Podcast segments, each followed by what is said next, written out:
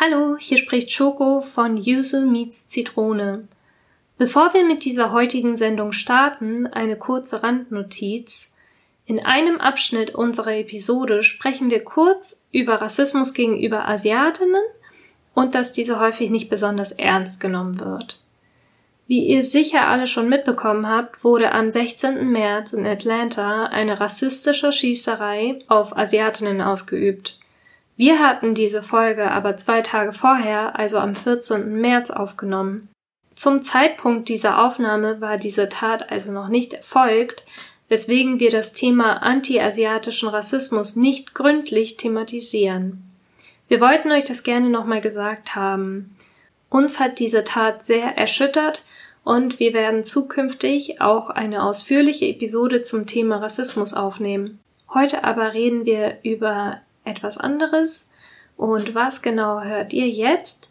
Wir wünschen viel Spaß beim Hören und alles Liebe.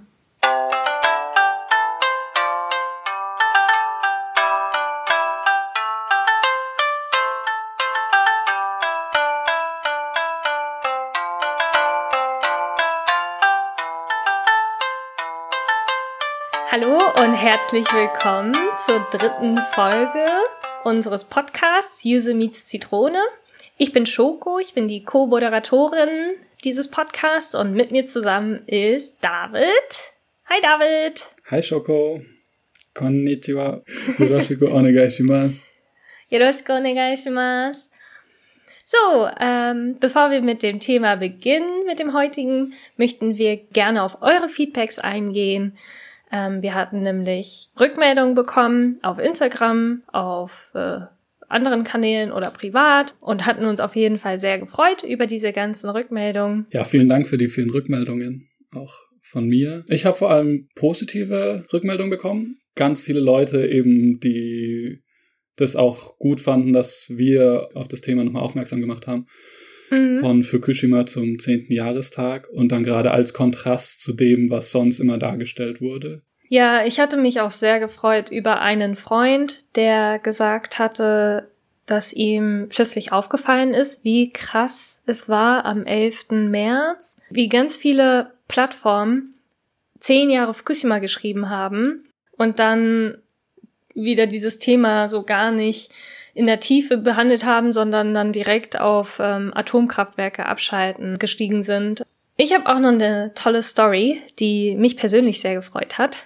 Und zwar aus beruflichen Gründen hatte ich einen E-Mail-Austausch mit einer Person, die mir dann in der ersten E-Mail geschrieben hat, wie schön sie denn meinen Namen fände und woher er denn käme ich antworte in der Regel auf sowas einfach gar nicht mehr. Also ja. ist überhaupt nicht persönlich gemeint und aber ich sehe es einfach nicht als meine Aufgabe, Leuten halt zu ja. erklären. Ich denke, wenn man es wirklich wissen will oder wenn man wirklich daran interessiert ist, dann kann man es auch herausfinden, googeln und ähm, sie erfahren es auch sonst irgendwann von mir, wenn wir lange genug Kontakt haben. Also in der Regel, mein Freundeskreis weiß, was es bedeutet, aber es interessiert sie auch irgendwie nicht. Wenn ich jetzt sage, ja, Schoko heißt Kind der aufgehenden Sonne, dann sagen die, ah ja, okay, cool, und haben es dann wieder vergessen. Von daher, warum, warum soll ich den Leuten immer wieder erklären, was es bedeutet? Häufig resultieren diese Fragen ja auch in Durchlöcherung meiner Person, während sie ja eigene Informationen gar nicht freigeben. Also von wegen, von ja. wo haben sich denn deine Eltern kennengelernt, zu wann bist du denn nach Deutschland gekommen und wann hast du angefangen, Deutsch zu lernen. Auf jeden Fall, ähm, wir, diese Person und ich hatten da noch weiter Kontakt. Ich hatte nicht mehr auf diese, na, diese Frage reagiert. Und dann ist sie irgendwie drauf gestoßen, dass ich diesen Podcast mache ja. und hat gesagt, dass sie das interessant findet und reinhören wird. Und ich habe mir dabei noch gar nicht so viel gedacht und dachte, okay, ja, cool. Und dann kam irgendwann später eine Nachricht mit, es tut mir voll leid, ich habe nicht gewusst, dass du ungern auf deinen Namen angesprochen wirst und ich habe es nicht böse gemeint. Weil das, Krass. ja, weil ich das in der ersten Folge ja erwähnt hatte weil ich in ja. der ersten Folge gesagt hatte, oh, es nervt mich so, wenn mich Leute auf meinen Namen ansprechen. Sie hatte sich das angehört und hat sich nochmal bei mir diesbezüglich gemeldet. Und ich fand es richtig nice, dass sie darauf eingegangen ist und dass meine Ansage in der ersten Folge halt was gebracht hat. Und das fand ich echt richtig cool. Ja, Sehr cool, ja. Mhm. ja, ich wollte noch sagen, es ist ja auch eine, eine Art der Andersbehandlung, wirklich, weil jetzt mich mit meinem Namen David fragen auch nicht die ganze Zeit Leute, was er bedeutet. Mhm. Und wissen es aber wahrscheinlich auch nicht, was er bedeutet. Mhm. Und dann interessiert es bei David auch niemanden irgendwie genau. so richtig. Ich, ich, ich habe auch, schon wieder vergessen, was es bedeutet. Ich wusste. Ja. ähm, aber das finde ich auch richtig nice. Das ist ja eigentlich auch so das Wichtigste, dir zuzuhören, wenn du sagst, dass du nicht gern darauf angesprochen wirst und mm. sich dann nochmal zu entschuldigen. Finde ja. ich richtig, ja. richtig nice Reaktion, richtig schönen Move dann auch. Ja.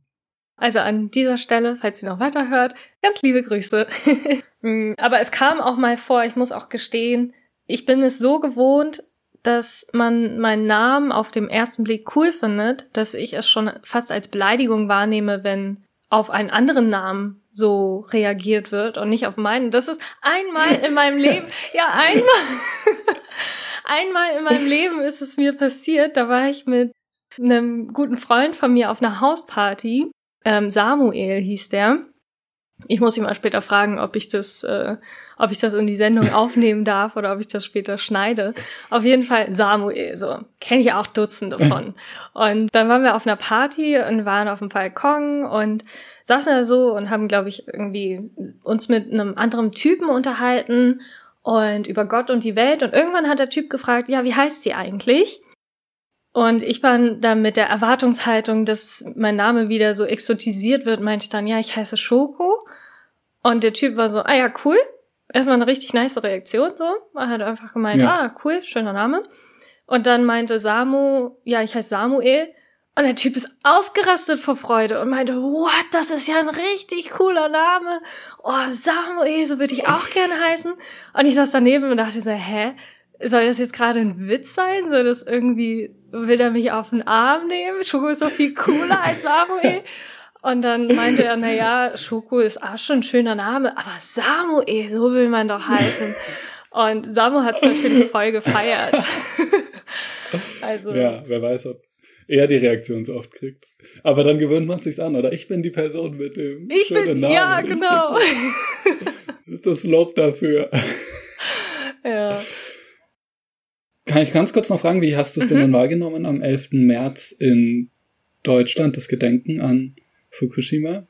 War es so, wie du es vorher befürchtet hattest, dass es eben auch wieder nur um Deutschland geht, um deutsche Atompolitik? Oder hattest du schon den Eindruck, dass auch der Opfer gedacht wird?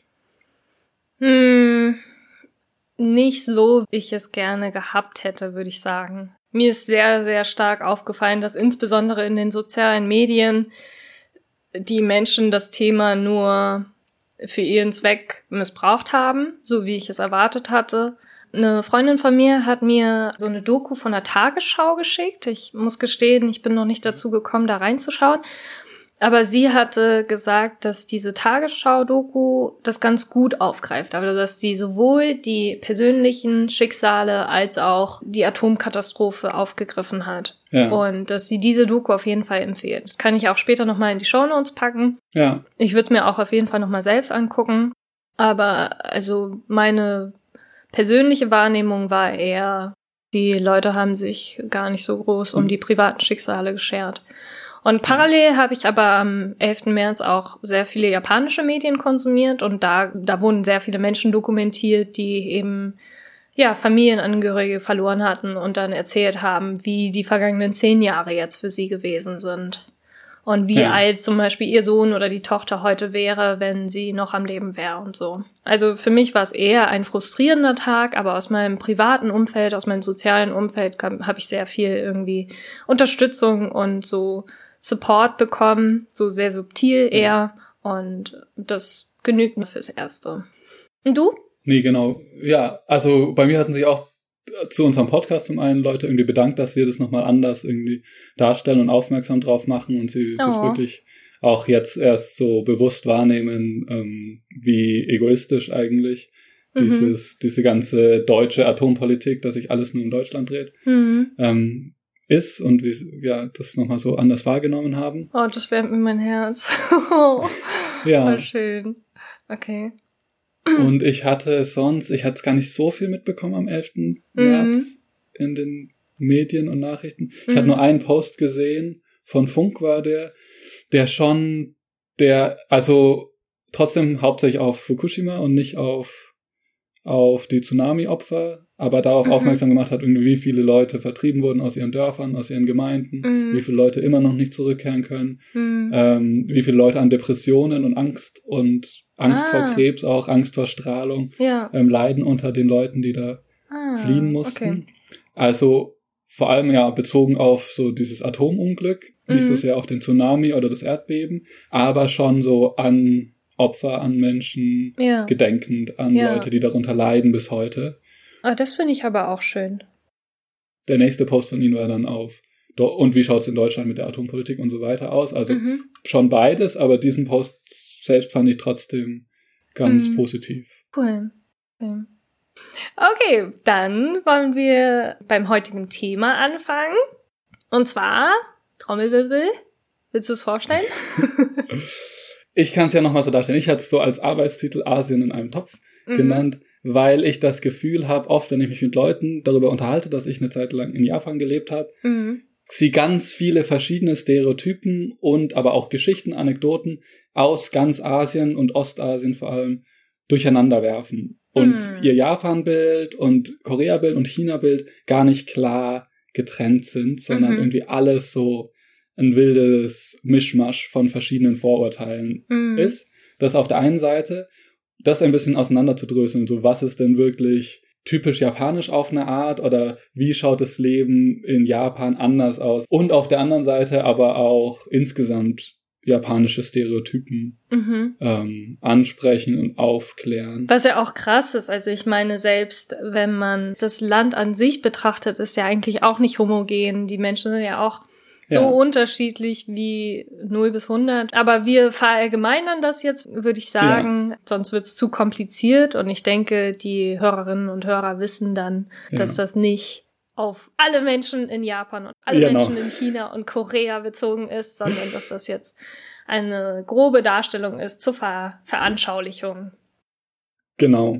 Und dazu auch, also ich habe in Tokio vor allem gelebt und eher so Mhm. das Tokio-Leben Mhm. kennengelernt. Also es gibt ganz starke regionale Unterschiede auch, wie man es Ja. in Deutschland ja auch nochmal irgendwie München so ganz anders als Berlin oder genau, Halle. als Hamburg, als genau. Das zum einen und eben, genau was du sagst, auch diese Verallgemeinerung ist ja sowieso was, wo ich manchmal so, so Bauchschmerzen kriege und trotzdem rutscht man so schnell in so Verallgemeinerungen ab. Irgendwie lässt Mhm. sich es auch nicht vermeiden, wenn man über, über Länder, über Reiseerfahrungen, über verschiedene Dinge redet und sich darüber austauscht. Ja. Okay, dann wollen wir mit sprachlichen Unterschieden anfangen. Ja. Das ist ja auch ein Stereotyp, würde ich sagen, dass äh, Ja. Leute glauben, Chinesisch, Koreanisch, Japanisch. Also wir konzentrieren uns jetzt auf diese drei Länder, weil das so auch äußerlich irgendwie oft zusammengewürfelt wird. Es gibt natürlich noch ganz viele Ja. andere asiatische Länder, aber also ich Ja. würde sagen, Japan, China, Korea werden immer so in einen Topf geworfen und die Sprachen seien nicht unterscheidbar, aber also ja. ganz ehrlich, die klingen halt wirklich ganz anders. ja. Genau. Also ähm, Chinesisch und Japanisch spreche ich, Koreanisch nicht so wirklich. Ich hatte mal einen koreanischen Freund und habe so ein paar Sätze aufgeschnappt. Deswegen würde ich jetzt einfache Sätze in diesen drei Sprachen vortragen. Ich sage vorher nicht, was das für eine Sprache ist. Und die HörerInnen, also du kannst die ja dann unterscheiden, aber die HörerInnen sagen hoffentlich. also Japanisch kriegst du hin und ich glaube Chinesisch kriegst du auch hin. Dann ist so ein Ausschlussverfahren, das sind das dritte Koreanisches. Also es sind alle drei dieselben Sätze und wie gesagt, weil ich nicht Koreanisch kann, ist das halt was Einfaches. Und zwar sage ich, ich bin oder ich heiße Schoko und ich habe Hunger. so. Okay, Nummer eins. 나는 쇼코입니다. 배고파. Nummer zwei. 私は翔子と言います。お腹が空きました。Nummer drei. 我的名字是寿果，我饿死了。 So, eins, zwei oder drei.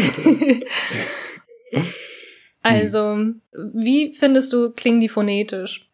Siehst du irgendwelche Ähnlichkeiten oder wo sind so die Ja. größten Unterschiede? Genau, also ich finde, Chinesisch klingt wirklich so ganz anders. Komplett Welches war anders denn mit dieser- Chinesisch? Das, ich, ich löse es jetzt auf. Das dritte war Chinesisch. Ja. Und das erste war koreanisch, was du gleich aus dem Weg haben wolltest. Also hinter dir haben wolltest wahrscheinlich. ähm, genau, bei koreanisch habe ich, hab ich kein Wort verstanden. Okay. Ähm, aber. Und das zweite war japanisch. Das zweite war japanisch, genau. Mhm. Also ich finde tatsächlich japanisch und koreanisch klingen ähnlich mhm. vom Klang her. Mhm. Und wenn ich nicht aktiv zuhöre, vom, von der Klangmelodie her, bin ich mir manchmal nicht sicher, ob das irgendein krasser japanischer Dialekt ist, den ich mhm. kaum verstehe. Mhm. Und irgendwann merke ich dann, okay, wenn ich wirklich kein Wort verstehe innerhalb von 30 Sekunden, dann muss es koreanisch sein, weil ich bei japanisch sonst zumindest ein, zwei Wörter raushören würde, auch in, mhm. auch in Dialekten, mit denen ich nichts zu tun hatte vorher. Und das Koreanische ist, hat diese starken aspirierten Konsonanten, also K und P.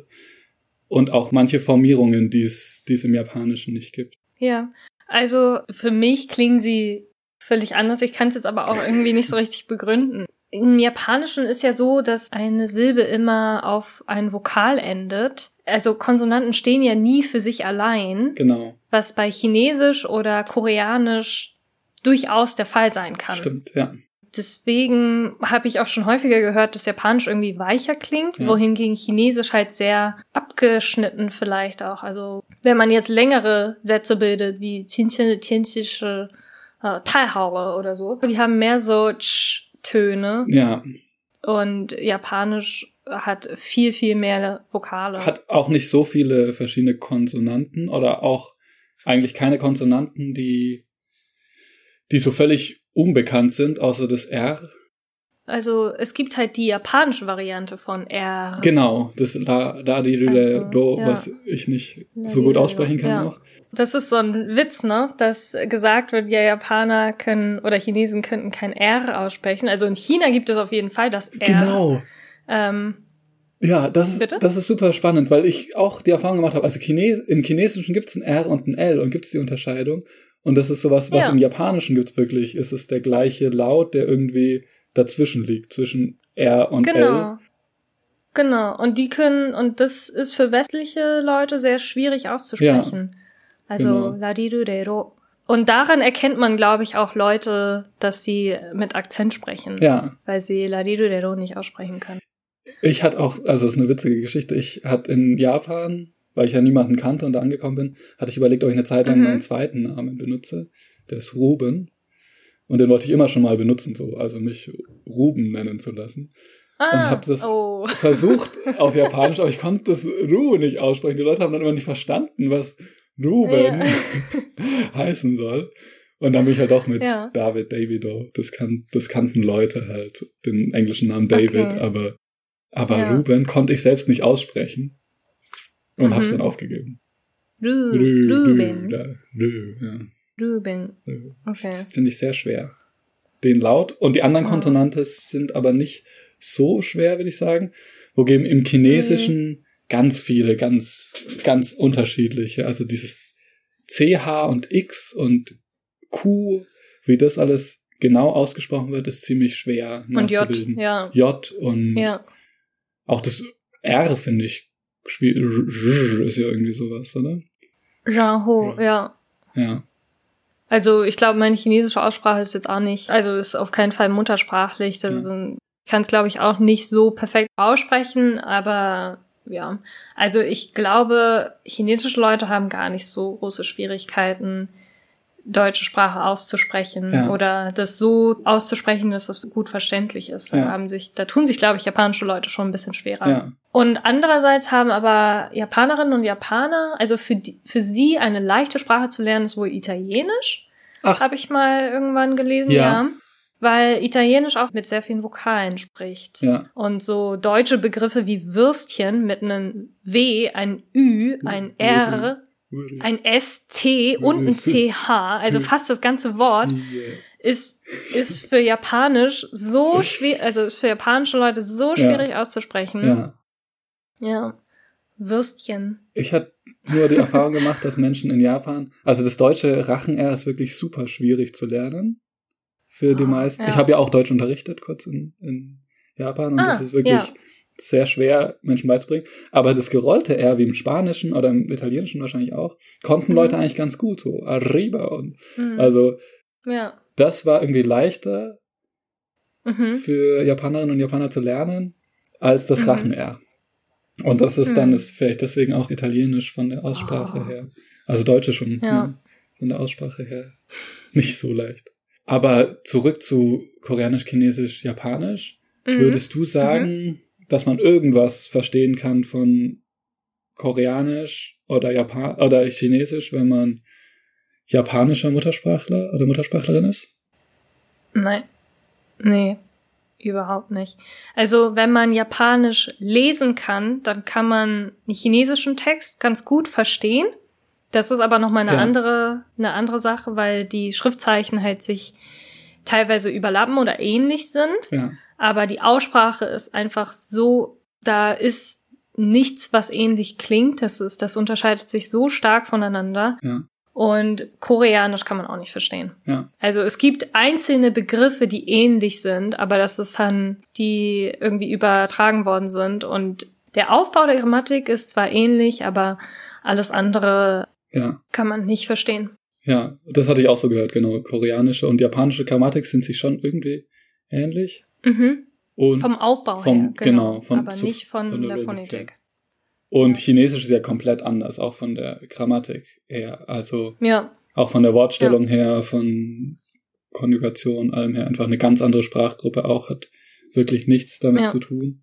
Außer dass es zu Lehnwörter gab aus dem Chinesischen. Ja, Sinnen zum Beispiel, Neujahr. Ja.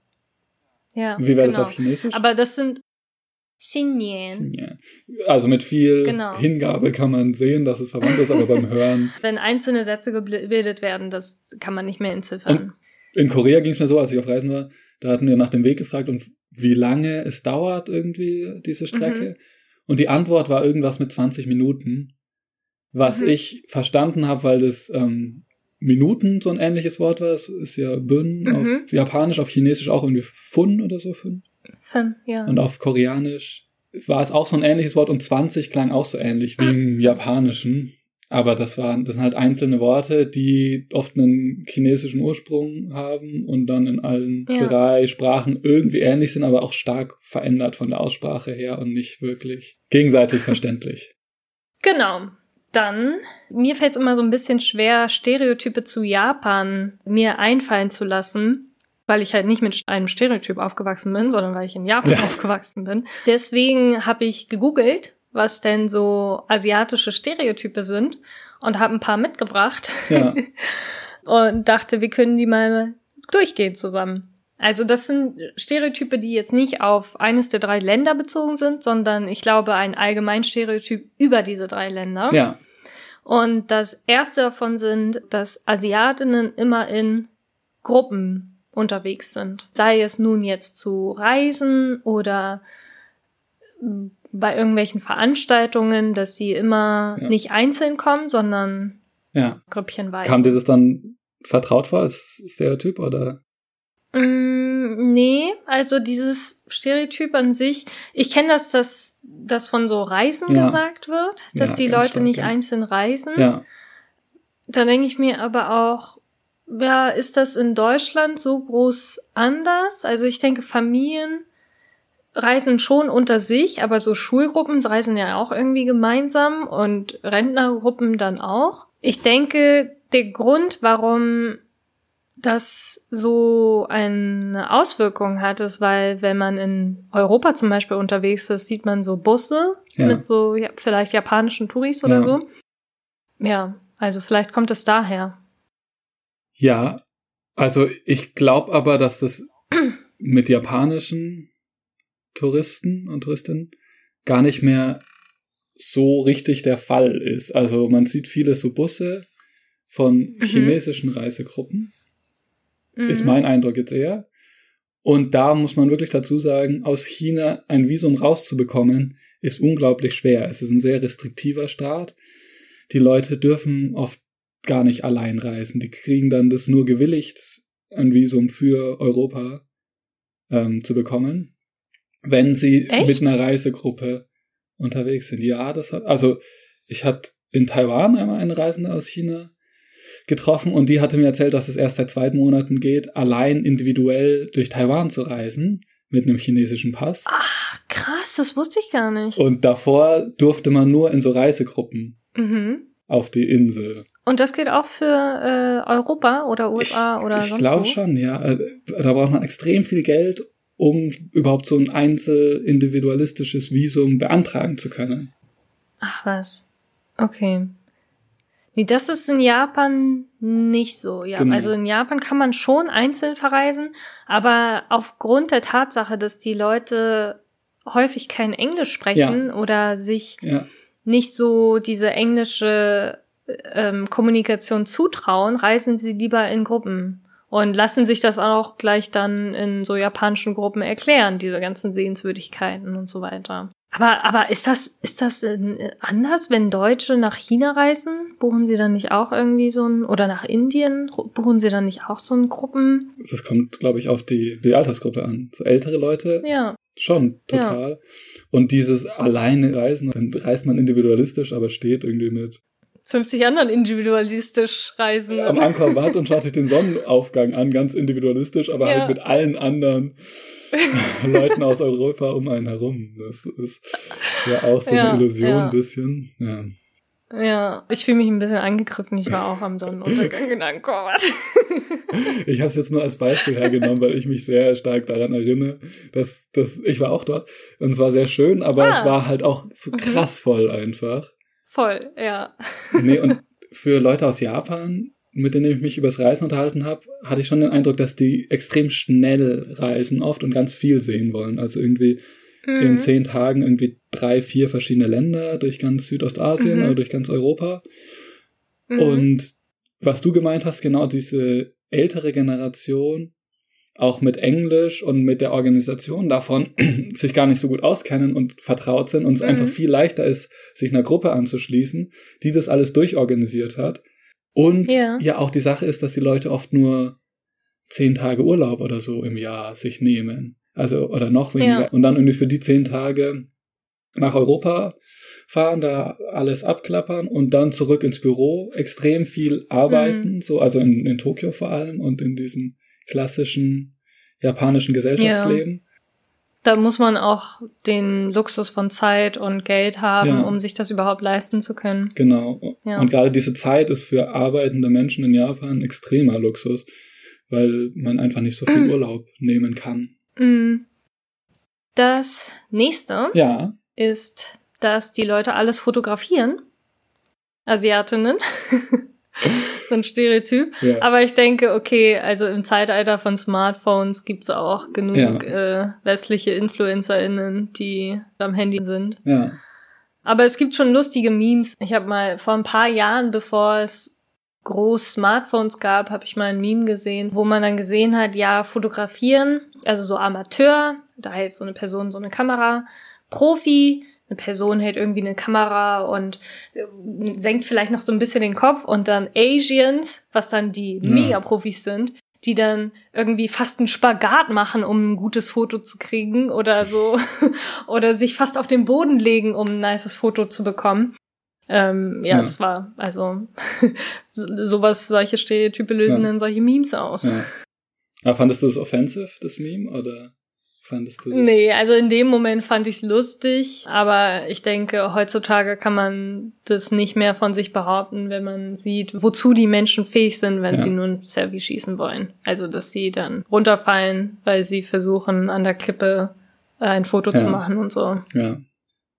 Ich denke nur sowas wie, also genau solche Memes, wo es dann heißt Asians, und auch mm. so alle Asiatinnen auf einmal mit gemeint sind, sind halt mm. Teil dieses Problems, dass man im ja. Kopf so ein, genau, einerseits das Bild, einen asiatischen Stereotyp für alle Menschen ja. auf einen Schlag hat.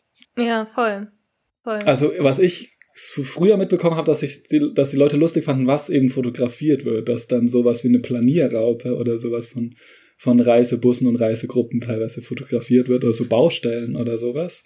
Das ist mhm. mir ganz im Gedächtnis geblieben, dass es halt so hieß irgendwie, so Menschen aus Japan, anstatt irgendwas anzuschauen, nehmen einfach die Kamera und machen so 360 Grad um sich herum, die Fotos und haben dann die Fotos, steigen wieder in den Bus und fahren weiter. Ah, ja. echt? Und dann hm. geht's einem aber ja allgemein so auf Reisen. Also ich erinnere mich dann, hm. in, in Hongkong fand ich das super mhm. beeindruckend, dass diese so Bauwerke, also wenn an Häusern gebaut wird, mhm. gibt's keine Eisenstangengerüste, sondern die sondern Gerüste Bambus. aus Bambus. Und da habe ich natürlich yes. auch ein Foto von gemacht, dass, dass es ein ja. Bambusgerüst gibt. Oder im, ja. im japanischen Baumarkt kann man so neben so Brettern und was kann man ganz lange Bambusstangen kaufen. Davon habe ich auch ein Foto gemacht und dann meiner mhm. Schwester geschickt, weil ich es so witzig finde, dass mhm. es so einen kulturellen mhm. Unterschied da gibt, weil wie man Materialien verwendet und so weiter. Aber ja. sich Leute natürlich auch denken können, ja, was ist denn der Gaga, dass der Fotos mhm. macht von Baugerüsten oder hier im Baumarkt ja. von irgendwelchen, von irgendwelchen ganz ja. normalen Alltagsgegenständen für uns. Das, ja. ja.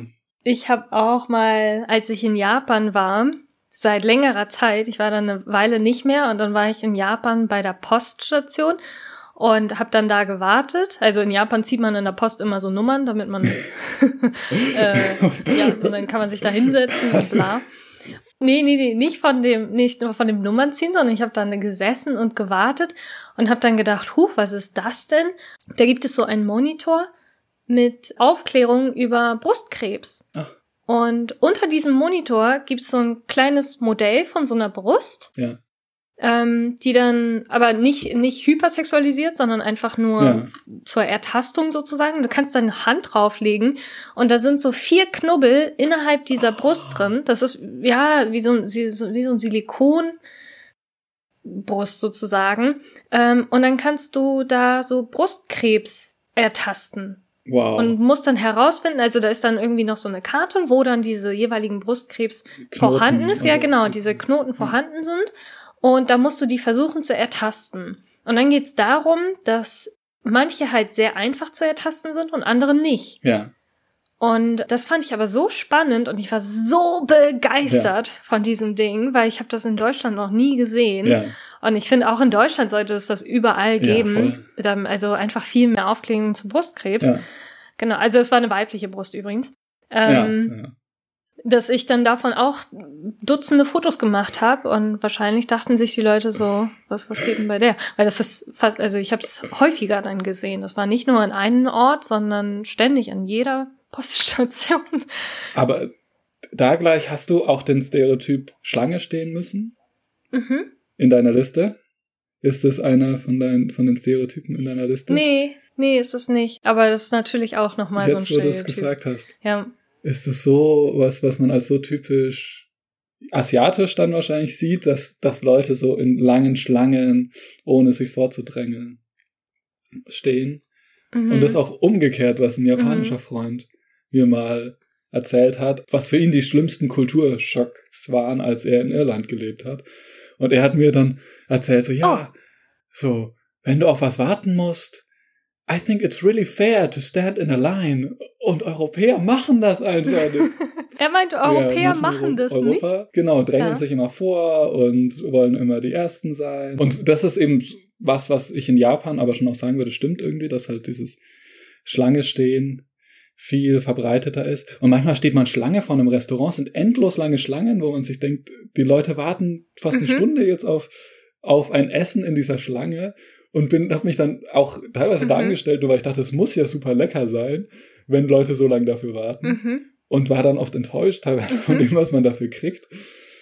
Ah, was? Nee, ich hatte eine andere Erfahrung gemacht, dass Leute, die erstmal die Schlange gesehen haben und sich dachten, nee, da ja. stelle ich mich never ever an, woanders essen gegangen sind und das dann ja. denen gar nicht so gut geschmeckt hat und das dann ausprobiert haben, sich in die Schlange zu stellen und dann festgestellt haben, ah ja, also es lohnt sich mhm. auf jeden Fall, sich hinzustellen und äh, vielleicht auch eine Stunde auf das mhm. Essen zu warten. Und im Vergleich zu Japan dann in China, da stehen die nee, Leute da stehen die Leute keine Schlange.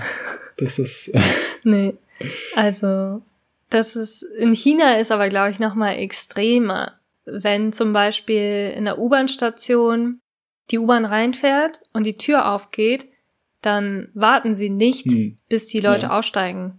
Also, oder das, das war zumindest, als ich in, in ein Jahr in Shanghai gelebt habe, war das eine sehr krasse Erfahrung, dass man sich wirklich durchkämpfen muss. Sobald die Tür ja. aufgeht, musst du raus, dich, dich rausdrücken, weil die Leute nicht ja. warten, bis du rauskommst. Das ist sowas, wo ich sagen würde, ja, also solche Stereotypen eben, dieses immer in der Schlange stehen, ist halt ganz mhm. anders nochmal zu sehen in Japan und in China. Also.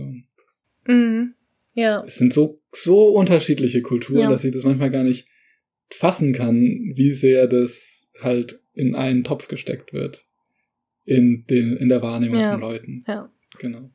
Ich glaube, das ist auch Japanern zum Beispiel oder Chinesen gar ja. nicht bewusst, dass sie in westlichen Ländern ja. so in einen Topf gesteckt werden. Total. Weil sie in ihrer Wahrnehmung, und das ist ja auch so, also es ist ja nicht nur ihre Wahrnehmung, es ist ja auch so, dass die Länder so unterschiedlich voneinander sind, dass sie gar nicht auf den Gedanken kommen, dass man sie in einen Topf stecken könnte. Ähm, bevor wir aber dazu weiterkommen, noch so ein paar. Und zwar, die Leute vertragen keinen ja. Alkohol. Und da würde ich auch direkt sagen, nee, die saufen so viel. Also bei jedem festlichen Essen wird ein Baijiu nach dem anderen getrunken in China. Und ähm, das denke ich auch, ist eher ein ja. Stereotyp, dass die Leute keinen Alkohol vertragen, weil es wirkt so, als würden sie vielleicht keinen Alkohol vertragen, weil viele Leute einen hochroten ja. Kopf bekommen. Ich vertrage zum Beispiel keinen Alkohol, weil ich nie was trinke. Also ja. ich mag es einfach nicht. Und andere hingegen vertragen es sehr wohl gut. Und ähm, also ich denke, es ist ein sehr starkes Stereotyp, dass die Menschen keinen ja. Alkohol vertragen. Ja, dies, mit diesem Enzym, das, das teilweise nicht so gut abgebaut werden kann in, in asiatischen mhm. Körpern. Und das ist schon was Asiatisches, oder was in verschiedenen Ländern mhm. ähm, irgendwie so ist, dass Leute wirklich mit einem roten Kopf drauf reagieren. Aber das ist ja was, was mhm was viele auch so faszinierend finden und was sich so ganz festhält als Stereotyp oder ganz oft Erwähnung auch findet. Ah ja, in Asien werden Leute mhm. äh, rot von Alkohol im Kopf und so. Also. Ja, ja. Naja, aber heißt es dann, dass sie es nicht vertragen? Also es ist, heißt dann ja nur, dass sie, dass man ihre Besoffenheit sozusagen ansieht, ich, ja, oder? Ich hatte es auch so verstanden, dass sie schon auch dann einen stärkeren Kater kriegen oder es langsam abgebaut werden kann. Ich habe mhm. auch auf jeden Fall Leute ja. extrem viel Alkohol trinken sehen. Also in Japan auch. Ich habe schon auch gehört, ja. dass es vielleicht in, in Korea und China auch sehr stark üblich ist, aber in Japan ist auch so extrem üblich. Bei offiziellen ja, Meetings. Da wird schon sehr, sehr viel getrunken. Ja. Und ja eigentlich traditionell dieses, Voll. das Glas darf nicht leer sein. Ich glaube, das ist in Korea auch so, in, ja. in Japan auch so, dass genau. eigentlich die jüngere Person der älteren Person immer nachschenken muss, sobald das Glas sich leert. Ja, oder dass man den Gästen ja. nachschenkt ja. immer wieder. Ja. Ähm, das nächste, Asiaten essen Hunde und Katzen. Ja. Das ist so Klischee aller Klischee, würde ich sagen. Creme de la Klischee. Also kurz zusammengefasst, nein. die Leute essen keine Hunde und Katzen. Es ist lediglich so eine regionale Delikatesse in Südchina, aber der Großteil selbst der chinesischen Bevölkerung isst keine Hunde und Katzen. Und ich glaube, das war mal eine Bild-Zeitungsüberschrift, die das groß an die Glocke gehängt hat und dann gab es einen Aufschrei und ja. seitdem sitzt das irgendwie in den Köpfen fest. Ich bin mir nicht sicher, ob das trotzdem so vor allem mit China verbunden ist. Aber was ich da mit Japan ganz stark merke, ist mit so Walen und Delfinen, dass man darauf angesprochen mm, wird halt, ob mm das stimmt, mm. dass man da die ganze Zeit Walfleisch isst und so weiter. Mhm. Ist ja auch eine Delikatesse. Ja. Also Walfleisch ist extrem teuer. Ja. Und das kann sich auch nicht jede Person leisten. Ja. Und ich glaube, geschmacklich mögen es auch viele Personen gar nicht so besonders. Also es stimmt schon, dass in, in japanischen ja. Restaurants, aber halt auch, wie gesagt, nicht überall, ja. sondern in bestimmten Restaurants, dass da Wal- oder Haifischflossen angeboten werden. Ja. Ich habe es mal probiert, mir hat's nicht geschmeckt, aber ich esse auch sowieso nicht so gerne Tiere. Ja. Ähm, von daher, also ja. ich würde sagen, das ist genauso eine Seltenheit, wie wenn man in Deutschland Pferdefleisch isst. Ich muss nur dran denken, dass in Japan mich dann mal Leute angesprochen haben, ob das denn wahr sein, dass man Kaninchen und Hasen in, ah, in Europa ist. Ja. Und die haben so mit so ganz ja. großen, traurigen Augen so, wie können Leute so grausam sein und Kaninchen essen? und dieses eigentlich so so schrecklich und unvorstellbar fand, weil das halt eher als so diese süßen Tiere wahrgenommen wird, die man als Haustiere hat, Ja. die man streichelt. Ja. Und dass die in Europa gegossen, gegessen werden, war halt da für die japanische Person so grausam und skurril, Mhm. wie es hier wahrscheinlich ist, die Idee, dass jemand entweder Hunde oder Katzen isst oder auch mit Mhm. Wahlen, gut, mit Wahlen ist mit dem Tierschutz und so natürlich nochmal ein Extremfall. Mhm. Aber ich war einmal in einer Region, wo ich das auf einer Karte gesehen habe, das Walfleisch. In den meisten Restaurants, auch Regionen, das war auch wirklich regional Mhm. spezifisch, Ja. würde man das Ja. nicht sehen. Ich habe es auch nie auf einem englischen Menü gesehen und da, wo ich war, obwohl das eine recht touristische Gegend war, war das auch nur in dem japanischen Menü und in dem englischen nicht. Ah. Ja, Oh. ja. Genug Kritik geerntet. Ähm, das nächste. Die Asiaten schlürfen beim Essen. Mm, Yes. Da habe ich gar nicht dran gedacht. Stimmt, ja. Also ja, in Japan und China definitiv. Zu Korea kann ich es nicht genau sagen, Ja. aber ich glaube da auch, dass das überhaupt thematisiert wird, nervt mich auch, Ja. weil ich denke, das sind halt Manieren, Ja. die in jedem Land anders sind. Nur weil man es in Deutschland nicht gewohnt ist zu schlürfen, heißt das nicht, dass das halt schlechte Manieren sind, Ja. sondern es sind einfach andere Manieren. Ja. So. Und ähm, in diesen Ländern wird ja zum Beispiel das Nasenschneuzen als extrem widerlich Ja. empfunden. Und das Hochziehen Was man ja eigentlich so auch verstehen. Nee, genau, wenn man, wenn man Nasenschneuzen runterbricht, ist, dass du etwas halt rauskriegst Ja. aus deinem Körper, was eigentlich halt auch schon widerlich ist. Und warum soll man das zum Beispiel beim Esstisch machen? Ja. Oder in der Bahn oder Ja. sonst wo, wenn andere Leute dabei sind. Nee, aber um zum Thema zurückzukommen, genau. Es wird geschlürft und durchaus, also vor allem in China wird dann auch geschmatzt beim Essen. Es widerspricht den Manieren, wenn du nicht schlürfst beim Nudeln essen. Beim Nudeln essen sollte man eigentlich schlürfen, oder? Ja, das hat mir mein Cousin auch mal gesagt. Also mein Cousin, der ist Japaner und wir waren zusammen im Ramen-Restaurant essen. Wir waren in Japan so, ne? Und ich habe ihm gesagt, die Deu in, in deutschen Manieren schlürft man beim Essen nicht. Und dann guckt er mich nur so an und sagt so, ja, wir sind hier aber in Japan und schlürft so richtig. Meine Schwester hat mir das erzählt, als wir zusammen essen waren. Das habe ich nicht gesehen, aber sie, dass eine Mutter mit dem Kind Nudeln gegessen hat und das Kind hat nicht geschlürft beim Mhm. Essen. Dann hat die Mutter das Mhm. quasi ermahnt und ihm gezeigt, wie man die richtig isst mit Schlürfen. Also Ah, es ist Ah, wirklich irgendwie oh. ein bisschen falsch, wenn man nicht dabei schlürft. Und ich hatte gehört, dass Hm. es zum Abkühlen sein soll, aber ich bin mir auch nicht so sicher, ob das so stimmt oder ob das einfach ein, ein kulturelles Hm. Ding ist. Es ist auch nicht so leicht, so zu schlürfen, wie man in Japan Nudeln schlürft. also du hast versucht, es nachzumachen. Ich habe versucht, es nachzumachen, es klingt nicht wie? so wie bei Menschen aus Japan. Also Ach, man muss das lange lernen. Das ist, das ist wie so ein Dialekt, den man, also man muss die richtigen Geräusche machen, die richtigen Frequenzen. Ich weiß auch nicht Ja. warum, aber ich bin mir sicher, Leute könnten das mit verbundenen Augen hören, ob da jemand schlürft, der das gelernt hat, richtig, oder jemand dahergelaufen ist, der es versucht zu imitieren. Fühlt sich das dann für dich wie so ein Versagen an, wenn du das deiner Meinung nach nicht gut genug hinkriegst? Ach, Das Schlürfen? ich, mir macht das Spaß. Ich habe Spaß dran, das ist mir das Wichtigste. Mhm. Ähm, genau, also Ja. das waren jetzt so ein paar Stereotype, die ich aus dem Internet gesammelt hatte. Ja, Und noch eins, was ich gerne noch loswerden will, ist, dass es Äußerungen gibt, dass Asiatinnen und Asiaten keinem Rassismus ausgesetzt sind. echt. Und da, ja, das habe ich schon, oder dass ich mir das auch persönlich anhören musste, Ja. dass Asiatinnen nicht Ziel von Rassismus seien. Und da würde ich auf jeden Fall auch Ja. gegensteuern und sagen, also insbesondere Corona hat nochmal irgendwie deutlich gemacht, aber auch schon vorher, dass Das- halt asiatisch zu lesende Menschen ja. schon durchaus eingefreundet worden sind. Auch persönlich. Also ähm, ich habe auch rassistische Erfahrungen in der Schule und auch im Bekanntenkreis und von Fremden. Also vor allem aber in der Schule und von Fremden sehr starke rassistische Tendenzen. Es wäre schon cool, wenn man auch da einen Blick irgendwie drauf hat. Ja. Kannst du was sagen zu Asiatinnen schauen alle gleich aus? Mm, Also ich kann tatsächlich verstehen, warum das Leute denken, aber mich betrifft es nicht. Ja.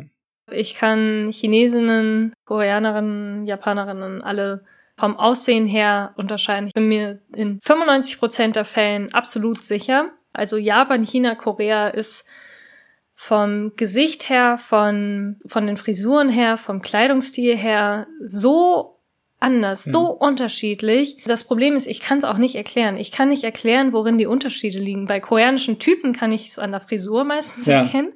Ich kann jetzt nicht sagen, wie anders die Augen geformt sind oder was für eine Hautfarbenton die haben. Ich glaube, man muss einfach in den Ländern gelebt haben, um unterscheiden zu können. Das hat auch mein Vater gesagt. Also mein Vater ist ja Deutscher ja. und er hatte mal erzählt, dass er, bevor er in Japan gewesen ist, dass er da auch keine Unterschiede erkennen konnte. Ja. Und dann hat er aber eine Zeit lang in Japan gelebt und eine Zeit lang in China gelebt und hat dann gemeint, nee, es ist ähm, er kann es auch nicht erklären, ja. also er konnte es mir auch nicht beschreiben, aber war sich dann sofort sicher, okay, die ja. Person kommt aus Japan oder die Person kommt aus Korea. Ja, also so an, an Kleidungsstil, Frisuren, Verhalten. Oder, ja, was heißt Verhalten? Aber schon. Nee, nee, es geht nur ums Äußerliche. Also selbst aber nur schon ums ja auch so eine, geht. so eine, zum Beispiel Mimik und Gestik mhm. ist ja auch Teil des Äußerlichen. Oder meinst du von Fotos jetzt nur, hä? Nee, zum Beispiel von Fotos oder, ja. also nicht wirklich vom Verhalten her, sondern wirklich nur das Visuelle. Ja. Genau, also die Kleidungsstilunterschiede merke ich auch total. Gerade der japanische Kleidungsstil, der koreanische ist auch nochmal ein bisschen anders, auch mit Frisuren und allem. Mhm. Und ja. chinesisch dann nochmal komplett anders. Und taiwanesisch ja. auch nochmal anders als Mainland China. Mhm. Und sonst könnte ich nicht so hundertprozentig das wirklich unterscheiden. Und ich glaube auch, also zum Beispiel, wenn Chinesinnen in der zweiten oder dritten Generation in Japan leben, gleicht sich das dann nicht auch irgendwie an, dass man das ja. schon gar nicht so richtig noch unterscheiden kann. Irgendwie sind es jetzt das, chinesischstämmige ja, Menschen oder, oder japanischstämmige ja. Menschen. Andererseits wird dann in Japan wird mir immer gesagt, ja, irgendwie Menschen aus Korea haben ja nur so viel hellere Haut, also sind tendenziell bisschen weißer. Mhm. China, muss man auch sagen, ist ein riesiges Land. Also in China anderthalb Milliarden ja. Menschen schauen auch in jeder Ecke von China die Leute irgendwie anders aus. Ich finde, das kann man auch teilweise sehen, dass ja. halt irgendwie Leute von der indischen Grenze anders ausschauen als Leute ganz aus dem Norden bei der Mongolei. Ja, voll. Ja, das sind ja auch teilweise Abstände. Ich meine, das wäre ja so, als würde man Deutschland, Frankreich, Italien, Spanien ja, in ja. einen Mix schmeißen. Und dann kann man die Leute, die sprechen ja auch völlig unterschiedliche Sprachen. Also ich verstehe auch natürlich, warum es Menschen schwerfällt, irgendwie Gesichter auseinander zu halten, mhm. wenn man es nicht mhm. gewohnt ist, viel, viele asiatische Gesichter zu sehen. Mhm. Und die sind halt mhm. auch nicht so repräsentiert in so in der ganzen Soft Culture, in Filmen, in Werbung, mhm. in allem im europäischen ja. Kontext. Ja. Also ein, an und für sich finde ich die Frage auch gar nicht so spannend. So wie schauen mhm. Leute aus welchem Land aus und so weiter. Mhm. Aber irgendwie ist trotzdem ein Thema, das immer wieder in Gesprächen hochgekommen ist. Deswegen wollte ich es nochmal ansprechen. So. Also ich hatte auch überlegt, welche Stereotypen ich habe, aber ich, mir ist es extrem schwer gefallen. Ich habe dann auch gegoogelt mhm. und hatte da noch, dass Menschen sehr schüchtern ruhig sind. Genau, einem auch nicht in die Augen schauen, auf den Boden schauen. Interessant. Also ich denke, das kommt sehr stark auch aufs Geschlecht an vielleicht. Ja. Also ich habe das Gefühl, dass Frauen, also insbesondere wenn ich jetzt auf über Japan nachdenke, dass japanische Frauen sehr viel mh, hm, zurückhaltender sind in der Regel und schüchtern und dann auch mit diesem Augenkontakt vermeiden. Ja. Und so weiter. Aber also, es ist schwierig. Ich hatte halt ganz viele Couchsurfer zum Beispiel, als ich in Berlin ja. gewohnt habe. Sehr viele aus Japan und die waren alles andere als ja, schüchtern. Voll. Aber es ist jetzt auch nicht so, also dass Leute in Japan in der Regel Couchsurfen. Das sind dann, glaube ich, schon besondere Menschen. Ja die so ein bisschen aus der Norm rausfallen. Und bei Chinesinnen habe ich das aber nicht so stark erlebt. Ja. Die sind glaube ich, offener und steuern auch gerne auf einen zu. Es, ja, so verallgemeinern das zu sagen, ist wirklich schwierig. Mhm. Aber ich würde schon so gehen, dass man, wobei das stimmt auch nicht. Ich wollte jetzt sagen, man wird nicht so oft auf der Straße angesprochen oder so. Aber als Reisender schon auch trotzdem. wurde ich immer wieder angesprochen von Leuten, die sehr Mm, neugierig waren. Ja. Ja, ich auch. Ich kann es nicht so sagen. Ja. Ja. Also ich denke, das ist dann eher auch ein Stereotyp. Ja, schon. Es gibt natürlich Leute, die schüchtern sind, aber das gibt's dann in jedem Land und Ja, es gibt auch in Deutschland Leute, die mir nicht in die Augen schauen. ja. aber das ist dann so ein Stereotyp, wo ich sagen würde, bei Japan ja, kann man irgendwie überlegen, ob was dran ist oder wie. Aber in China so gar nicht eigentlich. Nee, die Leute sind total offen. Also kommen auf dich zu und quatschen dich an Ja. und selbst wenn du sagst, dass du kein Chinesisch kannst, Ja, ist, äh, ja freuen sie sich mega. voll, genau. Und das hatte ich auf Japanisch selten, obwohl ich ja bisschen schon Japanisch gelernt hatte. Also wirklich auch schon Mhm. Gespräch hätte führen können. Ah, Die Leute haben dir nie gesagt, dass du gut Japanisch Ach, sprichst. das ist ein ganz interessantes Thema. Sie haben mir sehr oft gesagt, dass ich gut Japanisch rede. Und Ja, irgendwann habe ich ja. gemerkt, oder hat mir irgendwer mir erzählt, ja, in Japan macht man Komplimente dann, wenn die Person das nicht gut kann, um sie zu ermutigen, es zu verbessern. Und dann ist mir aufgefallen, dass es mit den Okay. Hashi, mit den Essstäbchen wirklich so war, dass ich am Anfang nicht richtig mit Essstäbchen essen konnte und ganz viele Ja. Komplimente dafür bekommen habe, wie viel Mühe ich mir gebe, wie gut ich mich anstelle. Versuch's doch nochmal so und Ja. so. Aber ganz oft war das ein Thema. Und irgendwann später Ah. habe ich es dann gelernt und konnte wirklich recht normal mit den Essstäbchen essen. Und hatte das Gefühl, ich, kann- ich habe gar keine Kommentare mehr dafür bekommen, auch keine Komplimente mehr. Also es ist in China ähnlich. Also ähm, als ich am Anfang in China war und noch nicht so gut Chinesisch sprechen Ja. Haben mir auch alle möglichen Leute, also Taxifahrer, Menschen in Bussen und so Ja. weiter, alle möglichen Leute, mit denen ich halt kommunizieren musste, meinten, wenn ich gerade nur Ni Hao und Wo Hao gesagt habe, meinten sie, oh, du kannst ja voll gut Chinesisch sprechen. Und irgendwann, als ich dann wirklich Chinesisch gelernt habe an der Uni und dann mich auf Chinesisch unterhalten und Ja. Diskussionen führen konnte, kamen die plötzlich an mit, ja, warum ist denn dein Chinesisch eigentlich so schlecht? das haben die wirklich, Wirklich? gesagt. Warum ist dein Chinesisch so, ja, warum, warum sprichst du mit so einem starken Akzent und warum äh, kennst du diese Begriffe nicht? Das solltest du kennen und bla.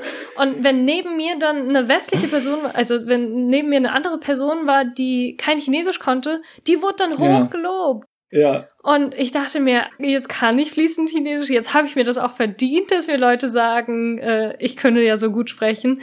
Aber nee, ähm, also die Komplimente kriegt man nur am Anfang, wenn man es nicht gut kann. Und danach wird man richtig fertig gemacht. wobei ich das nicht in, in Japan nie fertig gemacht wurde für mein Japanisch, ich glaube. Nee, ich glaube, die sind zu höflich dafür. Das würden sie nie übers Herz Also bringen. da ist dann vielleicht doch, ah, schüchtern war der, der eine Stereotyp und so höflich war der andere Stereotyp Mhm. und da ist vielleicht schon was dran auch. Ja. Woran mich das aber erinnert, einer in Ja. meinem Wohnheim kam aus Australien, aber hatte irgendwie auch Wurzeln aus Hongkong oder so. Der konnte extrem Mhm. gut Japanisch. Und ich war nur mal Mhm. neben ihm gestanden bei so einem Treffen, wo ich wirklich verblüfft war und gemeint habe, jetzt sprichst du ja so gut und lernst doch auch schon länger und so weiter. Und er war so ganz, er Mhm. ist so ein lässiger Typ. Und dann so gemeint, ja, irgendwie, ja, aber wenn du asiatisch ausschaust, kriegst du keinen Credit dafür, dass du gut Japanisch sprichst. Mm. Also, Oh, dass ja. er hat auch selten dieses, oh, du sprichst ja so gut und das und das erlebt hat und dass Okay. das vor allem Mhm. weißen und westlichen Menschen gegenüber gebracht wird, halt dieses Oh. ja, Support. Da hat auch mal eine Freundin, die in, in China in Hangzhou wohnt und arbeitet, Mhm. erzählt, dass so bei Kolleginnen von ihr das auch üblich ist, wenn jemand irgendwie kommt und hat zum Beispiel total viel Pickel im Gesicht an dem Tag, dass Leute so was Mhm. sagen wie, oh, what happened to your face? Was ist denn bei dir los? Also die Person Mhm. darauf ansprechen, dass sie Akne-Probleme hat und dass es in China wohl passiert, einfach, dass, dass man dann auf sowas angesprochen wird. Aber er hat irgendwie auch seinen Charme. Hat Also seinen Charme. Ich habe Chinesinnen und Chinesen nie übernehmen können, wenn sie mir extrem ehrlich gegenübergetreten sind. Ich habe mich schon drüber aufgeregt und fand es sehr frech, aber es ist ja nicht böse Ja. gemeint. Kann ich kurz sagen, wie ich, wie ich das gleiche in Japan Hm. wahrnehmen würde oder wahrgenommen hätte? Wenn jemand kommt Mhm. und hat extrem zugenommen, wäre das für die Leute ja trotzdem ein total großes Thema, was sie wahrnehmen so, was sie der Person aber Mhm. nie direkt ins Gesicht Mhm. sagen würden. Eher hinterm Aber Rücken. sich eben diese Gedanken machen würden, trotzdem, oh, die Person ist ja ganz schön dick geworden oder oh, die Person hat ja, Ja. so viel Akne, die sollte sich doch besser schminken Ja, oder die sollte voll. wieder abnehmen, so. Aber ohne das auszusprechen.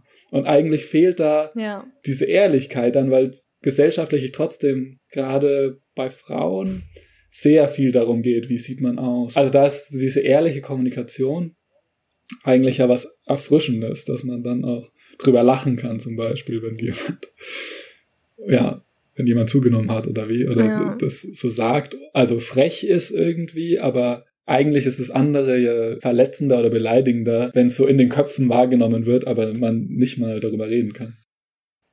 Ich weiß nicht, ob es vielleicht auch damit zusammenhängt, dass in, dass es in Japan als was viel, viel Schlimmeres wahrgenommen wird als in, in China. Dass so ein bisschen mehr zunehmen in Japan halt gleich so ein Desaster wäre. Ja. Und deswegen das nicht so angesprochen wird. Also, weil, frage ich mich jetzt gerade, weil in Japan gibt's ja auch ein sehr, sehr strenges Schönheitsideal, was auch von allen verfolgt wird. Man muss äh, schlank sein, man muss reine Haut haben und dies und jenes. Und in China gibt's natürlich auch so ein Schönheitsideal, aber ich habe nicht so das Gefühl, dass der gesellschaftliche Druck so hoch ist wie in Japan oder Korea. Hm. Und dass es deswegen vielleicht auch nicht angesprochen wird, weil es halt so ein Desaster für die Person hm. wäre, wenn man es anspricht. Also was auch wahrscheinlich ein, ein, starker Stereotyp ist, den ich auch oft gehört habe, ist dieses Gesichtsverlust, sagen dann Leute ja immer, ah, dann würden, würden Menschen in Japan ihr Gesicht verlieren, so. Aber das gibt's in China ja, auch. Ja, insgesamt, das ist, stimmt, das ist so ein asiatischer Stereotyp ja. auch. Ja. Aber ich finde es trotzdem so vereinfacht und auch eigentlich anmaßend, das aus einer westlichen Perspektive dann zu sagen, zu analysieren und zu sagen, mhm. ah, das ist, das ist ein Gesichtsverlust für die Person reagiert so und so, weil das sonst ein Gesichtsverlust wäre mhm. um ihr Gesicht zu verwahren. Das sind einfach sehr, sehr komplexe mhm. Strukturen. Gesellschaftliche Strukturen sind ja eh immer sehr komplex, so. Und mhm. ja. da empfinde ich das auch als starken ähm, Stereotyp, dass man sowas wie Gesichtsverlust und dieses Scham, Schamgefühl damit sehr viel analysiert aus halt einfach einer außenstehenden Position, wo man von der Kultur ja. nicht das gleiche Verständnis hat wie die Leute drinnen. Nee, aber ich glaube, dass, wenn ich jetzt von mir persönlich rede, dass mich Kommentare über mein Äußeres in Japan viel, viel mehr hm. verletzen oder stören würde als in China. Ja. Weil ich weiß, okay, das ist irgendwie viel mehr mit Kritik verbunden. Ja, also eine habe ich kennengelernt in Japan, die hat mir erzählt, dass sie für ihre Locken so gemobbt wurde als Kind, mhm. weil halt mhm. alle Menschen mhm. um sie herum nur glatte Haare hatten und sie mhm. als Japanerin mit Locken irgendwie von allen dann auch ausgegrenzt und ja, fertig gemacht wurde. So, ja, ähm, wir wollten eigentlich noch über ganz viele andere Dinge, also noch ganz viel über China und Korea im Unterschied zu Japan reden und haben jetzt gemerkt, dass wir schon mhm. so lange gequatscht haben, dass wir wahrscheinlich schon locker eine Stunde Podcast voll gequatscht haben. Haben uns jetzt überlegt, dass wir nochmal eine zweite Folge machen. Ja, also ich denke auch, ursprünglich wollten wir auch Gemeinsamkeiten und Unterschiede hervorheben ja. und dann auch die Wahrnehmung Japans über China und Korea. Aber jetzt haben wir schon so viel über Stereotype geredet, dass ich denke, wir benennen die Folge jetzt Stereotype über Asien und machen dann im Anschluss nochmal eine Folge, inwiefern sich Japan von China und Korea unterscheidet. Und dann konzentrieren wir uns aber auch ja. wirklich darauf. ja, vielen Dank auf jeden Fall fürs Zuhören. Es hat wieder super viel Spaß mhm. gemacht. Danke dir, Schoko, für das tolle Gespräch. Ja, danke auch. Genau, wir wollten noch mal darauf hinweisen, ja, dass wir jetzt einmal im Monat eine neue Folge hochladen wollen. Immer am letzten Sonntag im Monat wird die erscheinen. Und wir uns mega freuen, wenn ihr uns auch folgt auf den Podcast-Portalen oder wenn ihr eine Podcast-App runtergeladen habt, dann könnt ihr uns da folgen oder hinzufügen, dass ihr immer Bescheid wisst, wenn es eine neue Episode gibt von uns. Genau, also man kann uns auch auf Spotify hören, aber ich glaube, da werden neue Folgen nicht angezeigt. Und wenn man so Podcast-Apps wie Overcast oder Pocketcasts hat, dann kann man uns abonnieren und wir werden direkt angezeigt. So, also wir werden direkt, sobald es eine neue Folge gibt, wird sie automatisch runtergeladen, sobald man WLAN hat. Das ist auf jeden Fall bequemer, wenn man uns dauerhaft folgen will. Und äh, man kann uns auch auf Instagram followen momentan. Ja, das wäre auf jeden Fall am besten zu erreichen, zu kontaktieren. Also wir haben auch eine E-Mail-Adresse. Yuzu meets Zitrone at gmail.com ist die E-Mail-Adresse. Einfach ein Wort alles zusammen. Und Yuzu wird Genau. eben Y-U-Z-U geschrieben. Das ist vielleicht noch äh, wichtig. Genau. Genau. Also, falls es Feedback gibt oder Rückmeldungen, gerne über Instagram oder über unsere E-Mail-Adresse. Und Verbesserungsvorschläge auch gerne dorthin. Falls ihr uns mögt, dann folgt uns gerne und bewertet uns. Und vor allem erzählt es allen Leuten Ja. weiter, euren Freundinnen und Freunden. Genau. Und Allen, die sich dafür interessieren können, die sich für Japan interessieren, die noch gar nichts über Japan wissen und gerne irgendwie was kennenlernen möchten. Also wir versuchen, aber bisher Mhm. klappt das, glaube ich, ganz gut, alle Mhm. einzubeziehen. Egal, ob man jetzt schon sehr vertraut ist mit Japan oder ob man noch gar kein Bild hat. Genau. okay, na dann. Na dann. bis zum nächsten Monat und bleibt gesund. Schöne Frühlingstage. Vielen Dank fürs Zuhören. Vielen Dank fürs Zuhören. Bis bald.